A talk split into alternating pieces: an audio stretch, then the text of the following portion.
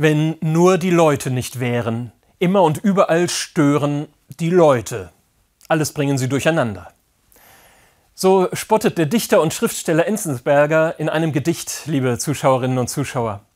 Humorvoll nimmt er die allgemeine Haltung aufs Korn, dass es eigentlich ohne die Leute, die anderen, deutlich besser ginge im Leben und überhaupt.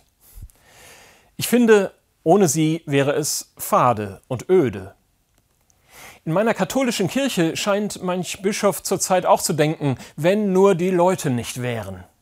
Ständig fragen sie drängelnd nach, kritisieren andauernd, lassen ihrer Meinung freien Lauf, schreiben Artikel und Kommentare und kritisieren die Kirchenstruktur, die einem selbst doch so vertraut ist.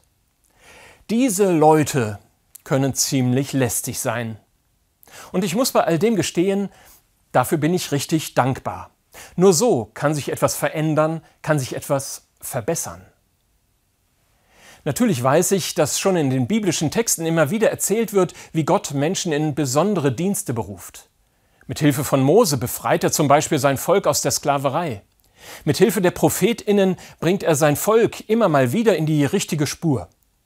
Und das sind alles keine Heldengeschichten, mir gefällt, dass dieses Muster sich in meiner Kirche und ihrem Verständnis von Ämtern besonders erhalten hat, dass Gott sich schwache Typen aussucht, um durch sie den Menschen nahe zu sein. Mose war eigentlich ein Verbrecher, die Prophetinnen häufig Feiglinge, nicht selten auch korrupt. Immer wieder Typen wie zum Verzweifeln. Wer nicht direkt darunter zu leiden hat, kann es sogar sympathisch finden, aber ich ahne schon, wie viele da angesichts der Kirche von heute aufstöhnen und sagen, die machen es mir mit ihren Skandalen, mit ihrer Männerwirtschaft und ihrer Unbelehrbarkeit ja besonders schwer zu glauben. Ohne dieses Bodenpersonal Gottes könnte ich mit der Kirche vielleicht noch etwas anfangen, aber mit ihnen nein danke. Das denken derzeit wohl viele. Ich kann diesen Frust verstehen. Wenn in Köln und an vielen anderen Stellen Vertrauen verloren geht, dann stehen wir Kleriker vielleicht einfach nur im Weg. Das ist fast tragisch, weil doch vermutlich jeder von Ihnen, von uns, auch mal angetreten ist, um Menschen zu Gott hinzuführen, anstatt ihnen im Weg zu stehen. Ich kann Ihnen versichern, ich als Pfarrer und Christ kann mich schon sehr über andere ärgern. Auch über Bischöfe, wenn sie ein abgehobenes Amtsverständnis zeigen oder wenn sie herumlavieren mit Hilfe von Juristen, um bloß keinen Fehler zugeben oder ihren Posten zur Verfügung stellen zu müssen. Zugleich weiß ich natürlich, dass ich selbst für andere auch ein Ärgernis bin. Ich störe ja mit meiner Schwäche auch Menschen auf ihrem persönlichen Weg. Das muss ich ehrlich auch bei mir selbst sehen. Das ist sehr bitter.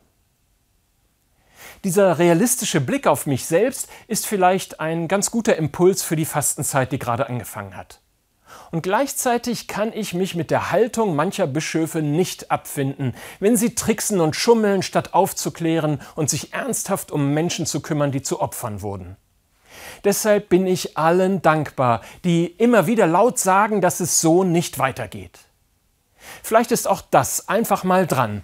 Ich sage einfach mal ganz herzlich all denen Danke, die die Kirche nicht verlassen und die unermüdlich in ihr für notwendige Unruhe sorgen.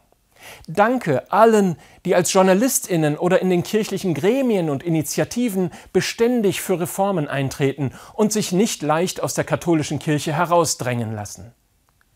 Danke all denen, die unbequem sind und wo nötig, stören. Einen guten Sonntag.